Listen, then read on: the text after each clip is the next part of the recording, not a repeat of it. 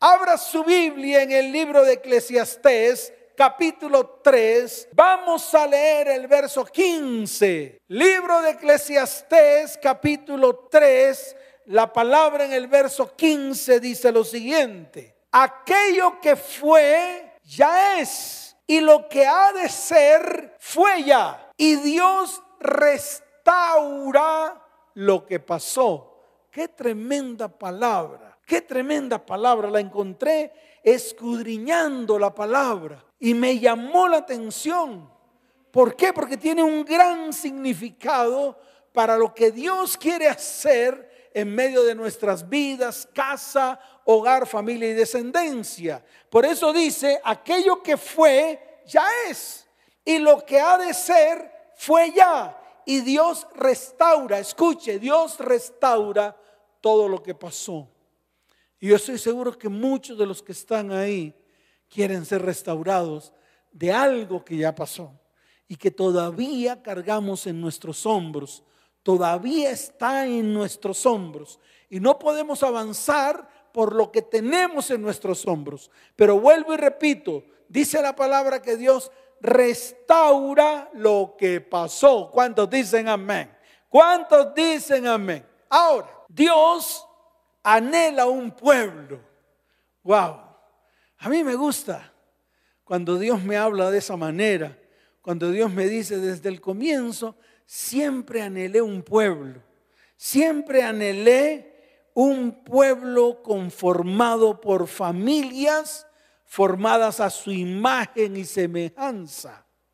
Mire, su mayor anhelo es transformar a un pueblo común y corriente, a una familia común y corriente, en un pueblo santo, un pueblo apartado para Él, un pueblo único, un pueblo de su exclusiva posesión, pueblo de su heredad, pueblo especial, escuche, más que todos los pueblos que hay sobre la tierra.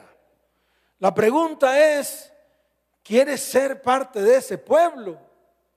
Y yo me imagino a muchos allá detrás de las redes sociales, detrás de la radio diciendo, amén. El problema es que nos quedamos en amenes. El problema es que no actuamos. El problema es que nuestro deseo y nuestro anhelo se desvanece. Solo es por el momento. Solo es la emoción. Pero déjeme decirle algo convierta la emoción en algo real en su vida, en su hogar, en su familia y su descendencia. Hoy afírmese y levante su mano y declare, Señor, yo quiero ser un pueblo para ti. Yo quiero ser parte de ese pueblo apartado para ti. Lo puedes declarar con tus labios y vamos a comenzar a ejecutarlo vamos a comenzar a que se haga realidad en medio de nosotros. ¿Cuántos dicen amén? ¿Cuántos dicen amén? Mire, me encontré en el libro de jueces, capítulo 2, desde el verso 7 en adelante, una palabra que impactó mi corazón. Impactó mi corazón porque precisamente habla del pueblo de Israel en el momento en que el pueblo de Israel sale de tierra de Egipto con una promesa que Dios le da para poder entrar a la tierra prometida. Y aquí está en el libro de jueces capítulo 2, desde el verso 7 en adelante. Mire lo que dice la palabra. Y el pueblo había servido a Jehová todo el tiempo de Josué y todo el tiempo de los ancianos que sobrevivieron a Josué, los cuales habían visto todas las grandes obras de Jehová que él había hecho por Israel. Y mire lo que dice la palabra, pero murió Josué, hijo de Nun, siervo de Jehová, siendo de 110 años, y lo sepultaron en su heredad en Timat Sera, en el monte de Efraín, al norte del monte de Gaz. Y toda aquella generación, escuche esto, también fue reunida a sus padres. Y dice la palabra, y se levantó después de ellos otra generación que no conocía a Jehová ni la obra que él había hecho por Israel. Tremenda palabra. Se levantó una generación que no conocía a Jehová ni tampoco conocía las obras que él había hecho por Israel. Ahora, yo quiero explicarle todo esto para que lo entienda de una manera clara. Dios llama a Moisés, ustedes saben que lo llama desde una zarza ardiente. Moisés al comienzo se rehúsa obedecer a Dios y a su palabra. Sin embargo, Dios se le atraviesa en el camino y quiso matarlo. En esos momentos su esposa Séfora inmediatamente cortó el prepucio de su hijo y esa sangre derramada hizo que hubiese un pacto entre Moisés y Dios. En otras palabras, comenzó a obedecerle. En otras palabras, le dijo a Dios que sí. Y le dijo a Dios que sí porque en algún momento el Señor le, le dice, te voy a colocar a tu hermano Aarón para que juntos suban a Faraón y saquen a mi pueblo de tierra de Egipto. Y efectivamente así sucedió. Salió esa generación, escuche, salió esa generación de tierra de Egipto. Dice la palabra que además de hombres y mujeres, salieron también ancianos y salieron niños. Escuche, porque esto usted lo tiene que entender. Salieron ellos de tierra de Egipto, pero ¿sabes cuál fue el problema? El problema fue que dejaron el corazón en Egipto. El problema es que esta generación que salió de Egipto no se percató de sacar la esclavitud de su corazón. Es más, esta generación que salió de Egipto no tenían que trabajar, no tenían que hacer nada, todo lo tenían, Dios le proveía. Dios le proveyó agua en los momentos en que pidieron agua. Dios le proveyó alimento, tales como el maná, cuando pidieron alimento y también les proveyó carne en el momento en que necesitaban carne. Es decir, todo lo que ellos pedían, Dios se lo entregaban. Pero escuche, esta generación tuvo que morir en el desierto. Y tuvo que morir en el desierto porque no tenían la capacidad de entrar a una tierra de bendición, porque cargaron con todo lo que veían hacer a los egipcios. Lo cargaron en su hombro.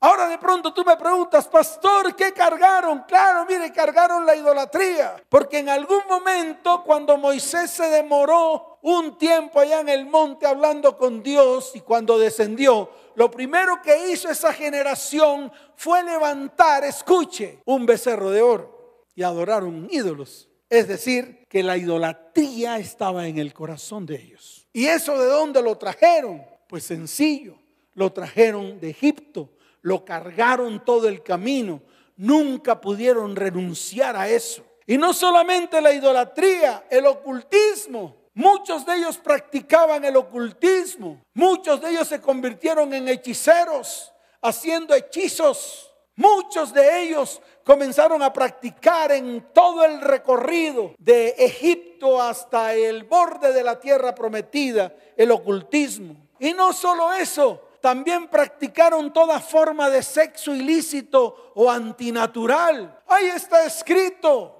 se unieron con mujeres de pueblos cercanos, las cuales prostituyeron a los hijos de Israel. ¿Y todo por qué? Porque todo esto lo cargaron de Egipto, todo esto lo llevaron encima. Nunca lo dejaron en Egipto, nunca renunciaron a todas estas cosas, nunca. Además de eso, en algunos momentos no honraron a sus padres, en algunos momentos le robaban a Dios, en algunos momentos cometían injusticias, murmuraban, hablaban mal de Moisés e incluso contaminaron a la hermana de Moisés e incluso contaminaron a Aarón para que los dos hablaran mal de Moisés. ¿Y esto cómo se llama? Injusticia con alguien que había dispuesto su corazón para sacar de la esclavitud a todo un pueblo. En fin, heredaron maldiciones y fueron presas del espíritu de muerte cuando cometieron esta cantidad de inmundicias delante de los ojos de Dios. Porque cuando Dios miraba y veía a ese pueblo duro de corazón, rebelde, su ira se encendía contra el pueblo. Y yo le quiero decir algo, así andan muchos. Si de pronto a usted no le gusta que yo le diga estas cosas, pero así andan muchos, así andan muchos esclavos de su vida pasada. Así andan muchos repitiendo todo lo que ven o lo que vieron hacer a sus padres, a sus abuelos, a sus bisabuelos y a sus tatarabuelos. Así andan muchos esclavos de la sombra de sus ascendientes. En fin, 30 personas que tienen por encima. Si quiere, cuéntelos. Papá y mamá. Cada papá, o sea, el papá tiene dos, papá y mamá. La mamá tiene dos, papá y mamá. Vaya contando. Los abuelos, cada uno tienen dos, ya son ocho. Y los bisabuelos tienen dos, ya son dieciséis sume 16 más 8 más 4 más 2. ¿Cuántos caen sobre usted? 30 personas que están por encima de usted, que influencian no solamente su vida espiritual, sino también su vida física, su vida emocional, influencian su vida económica. Y este es el tiempo en el cual tenemos que romper con todo aquello que llevamos encima de nuestro hombro y que no nos permite avanzar hacia los propósitos que Dios tiene para nuestras vidas, nuestro hogar, nuestra familia y nuestra descendencia. ¿Cuántos dicen amén? ¿Cuántos dicen amén? Dele fuerte ese aplauso al Señor. Ahora, después vino una segunda generación que fueron los niños que salieron junto con la generación anterior, porque se levantó una generación o una segunda generación que entró a la tierra prometida y fueron los que disfrutaron de las bendiciones de Dios. Y eso somos nosotros. Y le voy a explicar por qué. Mire, esta segunda generación fueron esos niños que vieron los grandes milagros y los grandes prodigios que Dios hizo con el pueblo. Estos niños vieron a un mar abriéndose enfrente de ellos. Estos niños vieron como de una roca en medio de un desierto salía agua, la cual saciaba la sed de todo un pueblo. Estos niños que salieron junto con, con esa generación rebelde vieron el maná caer del cielo. Estos niños vieron, escuche bien, las codornices que venían en bandada y caían sobre el campamento del pueblo para que el pueblo comiera carne, proteína. Lo vieron los niños. Por eso estos niños pudieron entrar a la tierra prometida. Por eso estos niños pudieron conocer el poder de Dios. Por eso estos niños tomaron la decisión firme de levantarse junto con Josué como un ejército capaz de conquistar las promesas que Dios un día le dio a su pueblo. ¿Cuántos dicen amén? Y tú te tienes que revestir de uno de ellos, así como un niño que cree, así como un niño que ve, así como un niño que sabe que su Dios es poderoso y que es capaz de hacer todas las cosas. El problema es que no somos como esos niños, no.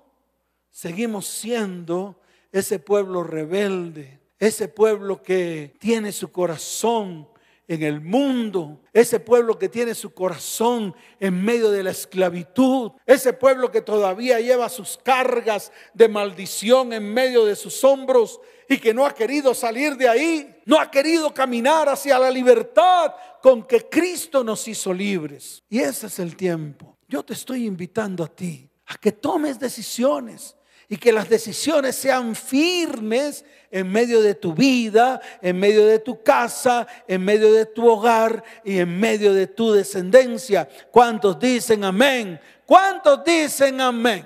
Y después de esto, cuando entraron a la tierra prometida, se levantó una generación que no conocía a Yahweh, no conocía a Dios. Qué tremendo. No conocía ni siquiera su obra o la obra que él había hecho por Israel. Y es aquí donde me detengo porque es necesario hacer un análisis de nuestra historia, porque tal vez nuestra historia es muy parecida a esta. La historia de nuestras vidas, de nuestras familias, que nunca conocieron a Dios y por lo tanto nunca conocieron su poder. Y al no conocer su poder, pues obviamente no creen en Él, no creen en el poder de su fuerza. Así de sencillo. Y déjeme decirle algo, que tal vez estos de los que estoy hablando son sus padres, sus abuelos, sus bisabuelos, sus tatarabuelos, que simplemente eran religiosos, pero que nunca conocieron al verdadero Dios. ¿Y qué trajeron sobre su vida si no fueron patrones espirituales? Escuche, patrones espirituales que se clavaron en medio de su espíritu, que se clavaron en medio de su corazón, que se clavaron en medio de su mente. ¿Y qué hacen estos patrones? Pues lo vuelven a usted un títere, títere de los patrones espirituales de sus ascendientes. ¿Y qué hace usted cuando es un títere? Pues comienza a ser lo que el que mueve el títere quiere hacer. Si el que mueve el títere, el titiretero, el titiretero quiere mover el títere de un lado, lo mueve y usted se mueve para allá. El titiretero se mueve para acá y ahí se mueve usted. Para donde lo lleve el titiretero, usted se mueve. Para donde lo muevan sus emociones, usted se mueve. Para donde lo muevan sus impulsos, usted se mueve. No es capaz de reaccionar, no es capaz de ver, no es capaz de detenerse. ¿Por qué? Porque precisamente está regido por un patrón espiritual. Mire, patrón significa modelo o molde. Y es ahí donde quiero poner el dedo bien firme. Ese patrón o molde, muchos lo están repitiendo de generación a generación. Lo hicieron nuestros tatarabuelos, lo hicieron nuestros bisabuelos, lo hicieron nuestros abuelos, lo hicieron nuestros padres. Y usted sigue haciéndolo y sus hijos también. Y la descendencia que continúa va a hacer lo mismo. Van a repetir historia. Van a tropezar con la misma piedra. Y yo le quiero decir algo. Es el momento de parar. Es el momento de detenernos ¿Por qué? Porque estos patrones espirituales se transmiten de generación en generación, de cuatro generaciones anteriores hasta nosotros. Y ya los contamos, son 30 personas que influencian nuestra vida en las áreas física, emocional, económica, sexual y espiritual. Y es el momento de romper estos patrones. Es el momento de ir a la cruz del Calvario y romper en mil pedazos los patrones espirituales que llevamos en medio de nuestros hombros. Ya basta. ¿No le parece suficiente? ¿No le parece suficiente? Mire, hay un caso en la Biblia que se lo voy a narrar, es corto, es el caso del rey David. El rey David colocó patrones espirituales sobre sus descendencias. Así de fácil, debido a su adulterio, debido a la maquinación que hubo en su corazón. Si usted lo quiere leer, remítase a segunda de Samuel capítulo 12 desde el verso 7 en adelante, ahí está la historia. Yo no lo voy a mencionar hoy, pero yo sí quiero que usted se detenga por un momento, tome un cuaderno y anote esa cita bíblica, segunda de Samuel capítulo 12, desde el verso 7 en adelante. Ahí va a encontrar, escuche bien, la historia de David y Bexabé. ¿Y cuál es esta historia? Pues estaba David en medio de, de su terraza no fue a la guerra, estaba perezoso. Sí, perezoso. Porque cuando usted está perezoso, cuando usted está ocioso, ahí es donde vienen los grandes males a su mente y a su corazón. Y el rey David estaba ocioso y de pronto miró allá a lo lejos y vio una hermosa mujer bañándose en el patio. No sé si estaba desnuda. Dicen algunos escritos que ella estaba desnuda y era una mujer muy hermosa y la mandó a llamar. Y claro, yo me imagino a Bexabé creyéndose honrada por el rey. wow, mi rey me ha llamado. ¿Para qué me necesitará mi rey? Pues tenía unas intenciones. Las intenciones no eran las mejores. No, no eran las mejores. ¿Sabe por qué? Y se lo voy a decir. Y es necesario que usted lo entienda porque de pronto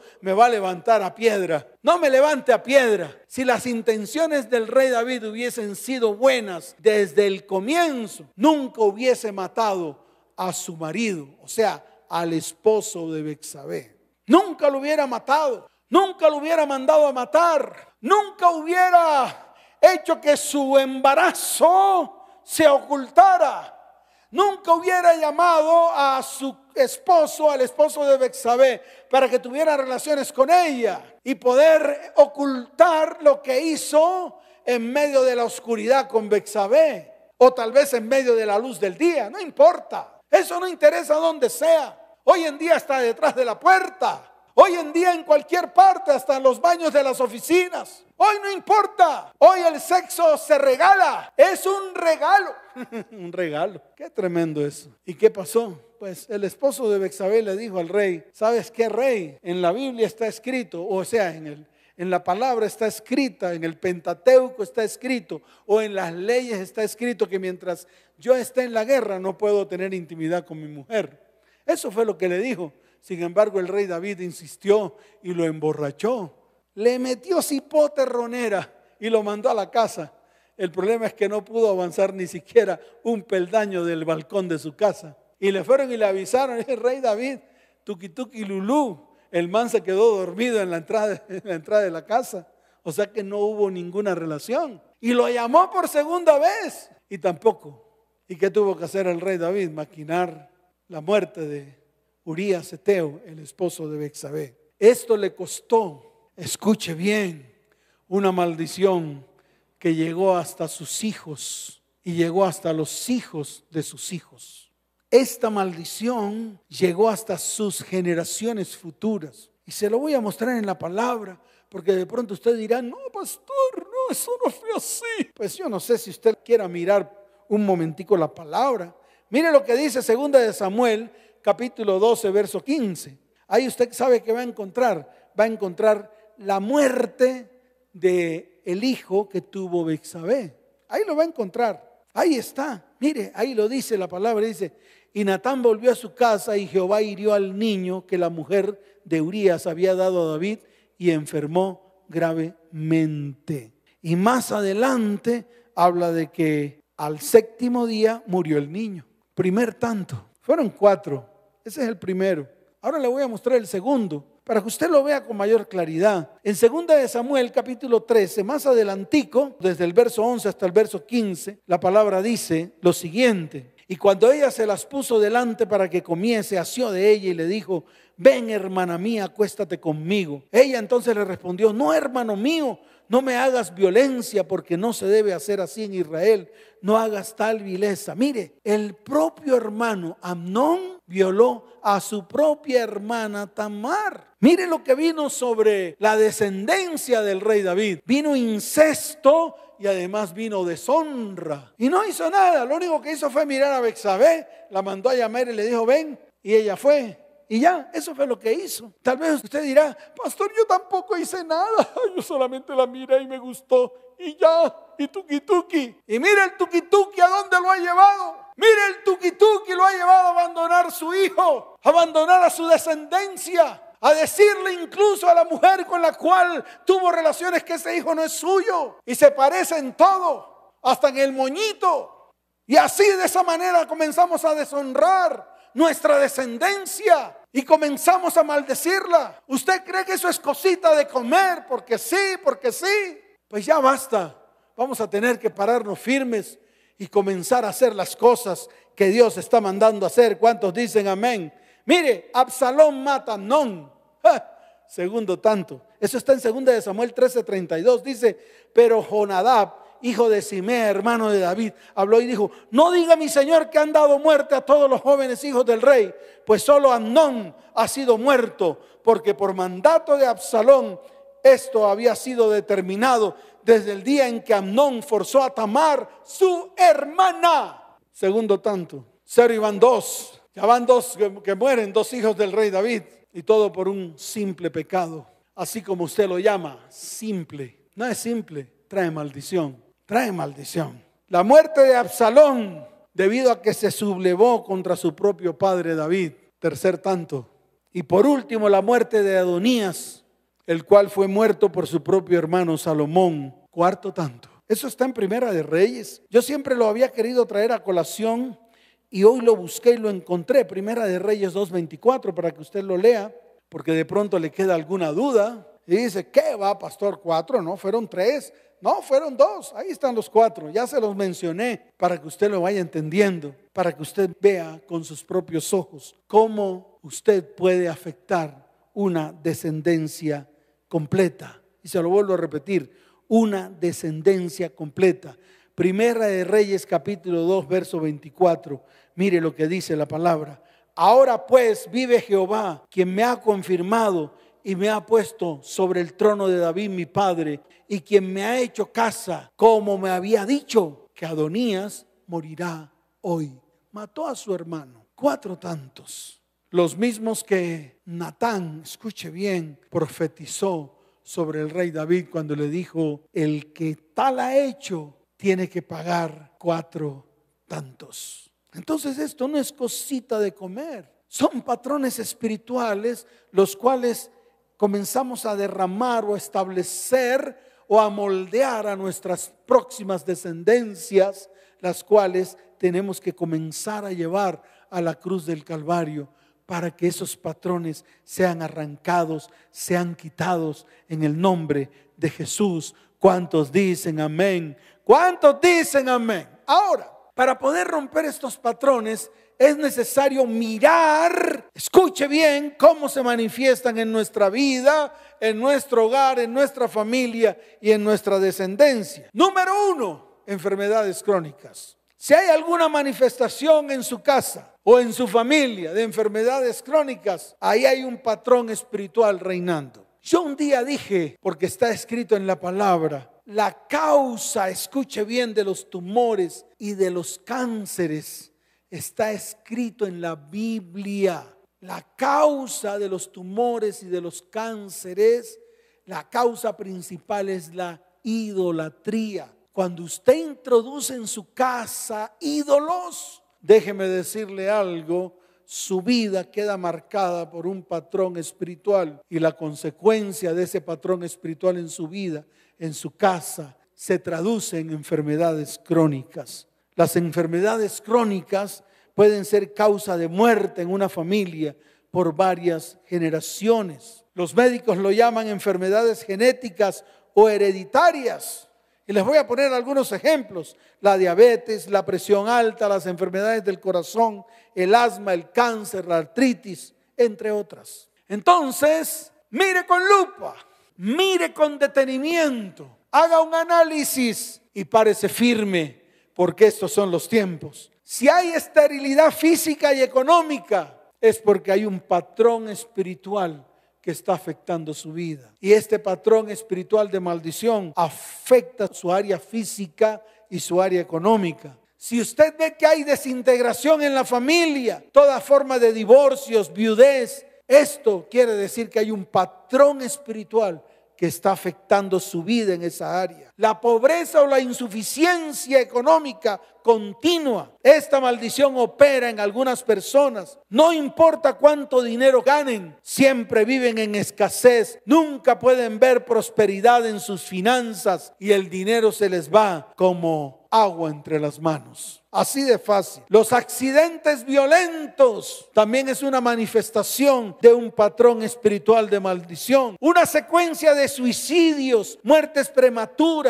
o antinaturales es la muestra de patrones espirituales de maldición en medio de nuestras vidas. Y por último, las maldiciones impuestas o autoimpuestas. ¿Cuántas personas se maldicen a sí mismos? No sirvo para nada, no voy para ningún lado, hago y hago y hago y nada me sale bien, soy un bruto, algunos se tratan hasta de burros, soy un burro orejón.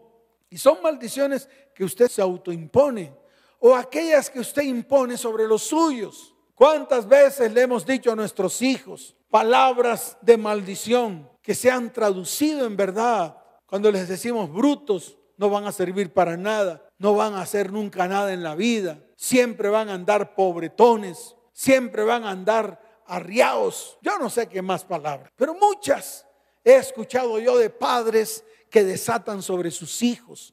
Y esas son maldiciones que imponemos, maldiciones que, que colocamos sobre las personas disque más amamos. Esto hay que ponerle coto, hay que frenar, hay que detenernos. Y hoy es el día. Hoy es el día de romper con estas estructuras, con estos patrones espirituales que han afectado nuestra vida, que han afectado nuestra casa, que han afectado nuestro hogar y que han afectado nuestra familia. Yo quiero que te coloques en pie para que hoy hagas un análisis, para que no sigas tropezando con la misma piedra, para que no veas historias repetidas de las mismas que tú hiciste, las ves repetir a tus hijos, o de las que tú viste en tus padres, las hiciste tú, de una manera u otra las hiciste tú, y te sucedió exactamente lo mismo, violaciones, fracasos, ruina, escasez, te conseguiste al mejor hombre del mundo, pero no te sirvió para nada, al igual que le sucedió a tu abuela o al igual que le sucedió a tu bisabuela o lo que le sucedió a tu mamá. Todas estas cosas de las que estoy hablando, las hablo porque las veo, porque en las consejerías, cuando las personas me hablan, hablan acerca de estas mismas cosas que estoy hablando yo. Pastor, tropiezo una y otra y otra y otra con la misma piedra. Y lo peor de todo, pastor, es que también mis hijos han cometido los mismos errores que yo he cometido. Y ya tengo nietas y ya tengo nietos y no quiero que en ellos se repita. Entonces es el momento de levantarse. Tú, mamá, que estás allí, si tienes hijos grandes, hijos adultos y tú has visto que esos hijos también han, tropezado con la misma piedra, este es el momento de levantarte para que coloques tu mano sobre sus cabezas, porque tú tienes autoridad sobre ellos. Sí, tu mamá, tu papá, ustedes tienen autoridad sobre sus hijos. Quiero que levantemos nuestras manos al cielo y vamos a llevar estos patrones espirituales a la cruz del Calvario, porque está escrito en el libro de Isaías capítulo 53, ciertamente llevó Él nuestras enfermedades y sufrió nuestros dolores. Quiero que te coloques en pie, levanta tus manos al cielo y hoy vas a tomar la decisión, vas a determinar en tu corazón que vas a romper con todo patrón espiritual con toda estructura espiritual que tus ascendientes colocaron sobre ti. Y te hicieron tropezar una, dos, tres, cuatro, muchas veces con la misma piedra. Y caíste muchas veces y te levantaste y volviste a caer. Mas hoy el Señor te quiere levantar para que nunca más estés atado a un círculo vicioso, vez tras vez, vez tras vez, convirtiéndose en una maldición en medio de tu vida, en medio de tu hogar y en medio de tu descendencia. Levanta tus manos y reconoce y dile, Señor, yo reconozco que en mi vida hay patrones espirituales causados por la idolatría, causados por el ocultismo, causados por toda forma de sexo ilícito o antinatural causado porque no honré a mis padres, causado porque le robé lo que le pertenece a Dios, causado por injusticias que yo mismo introduje en mi casa, en mi hogar, en mi familia y en mi propia vida. Señor, hoy reconozco que he heredado maldiciones de mis ascendientes las cuales hoy me paro firme para llevarlas a la cruz del Calvario. Y allí se destruye en el nombre de aquel que llevó mi maldición en la cruz del Calvario. Dice la palabra en el libro de Isaías capítulo 53, levanta tu mano derecha, no sé qué tienes, no sé qué está ocurriendo en tu vida Pero aquí en Isaías capítulo 53 está todo el compendio de lo que nos ocurre a nosotros cuando cargamos con la maldición, cuando no queremos desechar lo que en algún momento llevamos en nuestros hombros. Y para colmo lo transmitimos de generación en generación. Levanta tus manos y declara con tus labios, Señor, tú llevaste mi enfermedad, tú sufriste mi dolor, Señor, tú fuiste azotado Tú fuiste herido de Dios y fuiste abatido por mis pecados, por mi maldad, por mi iniquidad y por mi maldición. Tú fuiste herido por nuestras rebeliones, molido por nuestros pecados. Señor, el castigo de nuestra paz fue sobre ti y por tu llaga fuimos nosotros curados. Hoy, Señor, Inclino mi rostro delante de ti y reconozco que en algún momento me descarrié como ovejas. Me aparté por mi camino. Pero yo hoy declaro lo que dice la palabra. Mas Jehová cargó en el Señor el pecado de todos nosotros fuiste angustiado, fuiste afligido, no abriste tu boca, como cordero fuiste llevado al matadero y como oveja delante de sus trasquiladores. Enmudeciste y no abriste tu boca. Por cárcel y por juicio fuiste quitado. Y yo, Señor, hoy cuento tus maravillas Cuento que ese sacrificio en la cruz del Calvario trae a mi vida libertad, trae a mi vida sanidad, trae a mi vida bendición. Y esa libertad, esa sanidad y esa bendición hoy cae sobre mi descendencia. Hoy declaro bendición sobre mis descendientes. Hoy rompo la maldición y nunca mis próximas generaciones heredarán maldiciones, porque ellos son benditos del Señor. Ellos son benditos del Señor y hoy lo declaro en el nombre de Jesús. Padre, hoy te doy gracias porque has traído libertad a mi vida has traído libertad a mi casa, has traído libertad a mi hogar y has traído libertad a mi familia. Te doy la gloria y te doy la honra en el nombre de Jesús. Amén. Y amén. Dele fuerte ese aplauso al Señor. Fuerte ese aplauso al Señor. Y vas a levantar tus manos. Te vas a reunir con toda tu familia. Allí donde estás. Con tus hijos. Con tu cónyuge. Hoy es el día de decirle, Señor, te amo con todo mi corazón. Te amo con todo mi ser. Y hoy te lo quiero decir una vez más. Levanten sus manos al cielo y adorémosle. Adorémosle con todo el corazón, con toda la fuerza de nuestro ser. Cierra tus ojos. Oh, te adoramos, Señor.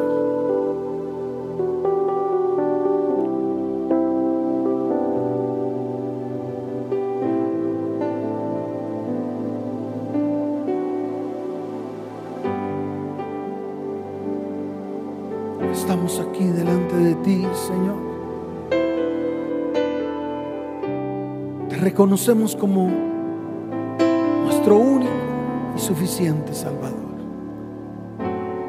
Quiero decirte una vez más que eres mi mayor anhelo.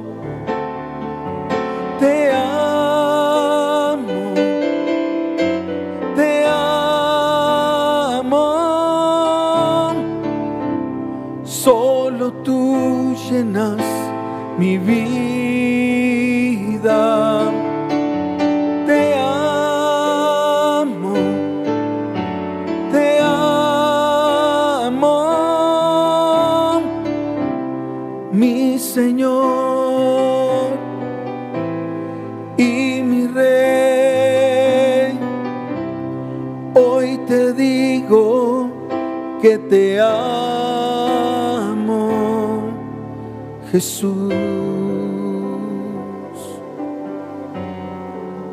Levanta tus manos al cielo. Y vamos a decirle al Señor. Levanta tu voz y dile hoy. Quiero decirte una vez más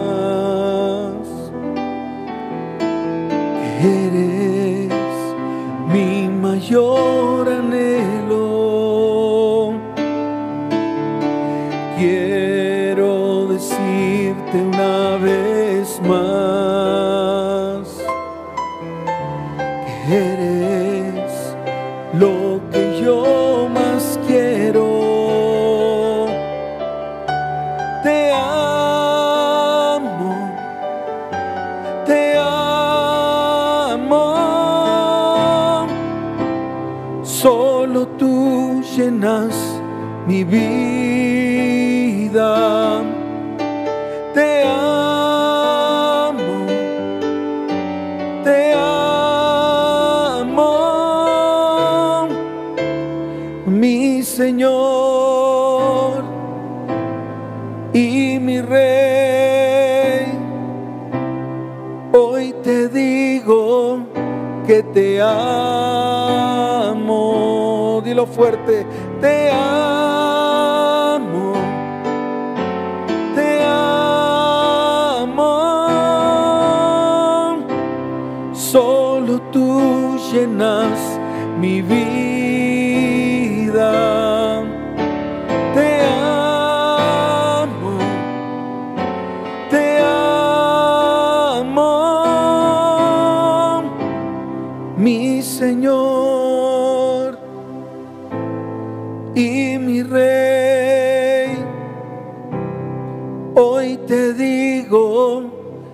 Te amo, Jesús, Jesús.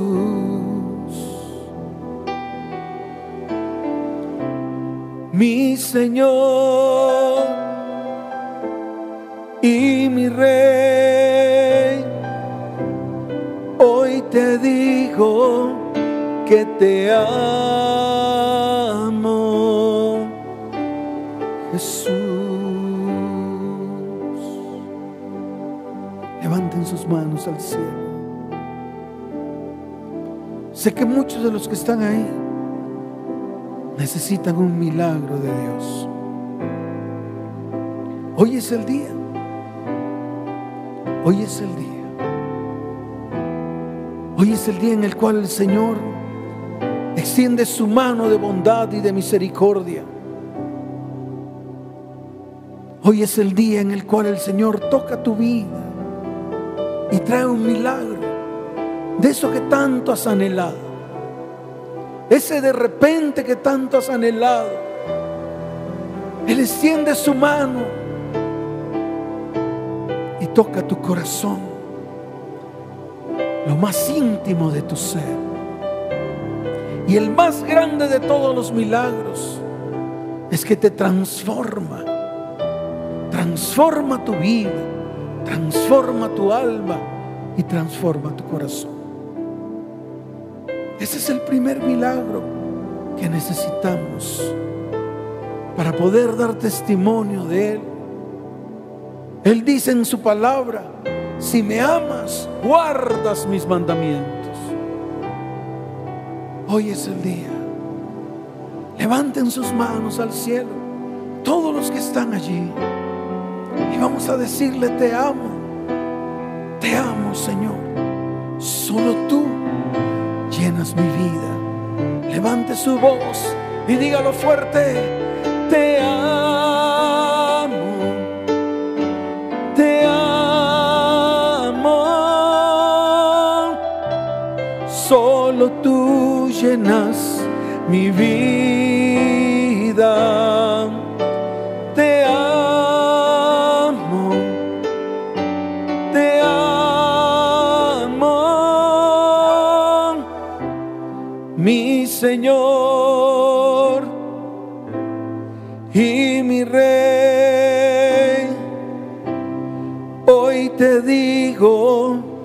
Que te amo, te amo Señor, te amo, te amo.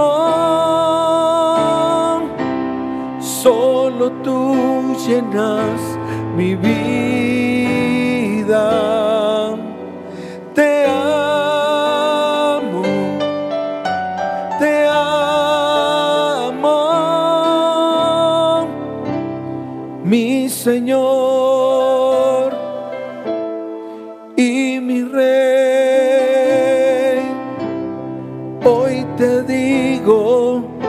que te amo,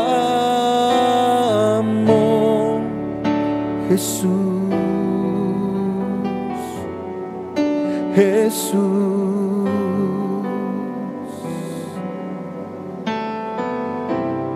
mi Señor y mi Rey. Hoy te digo que te amo,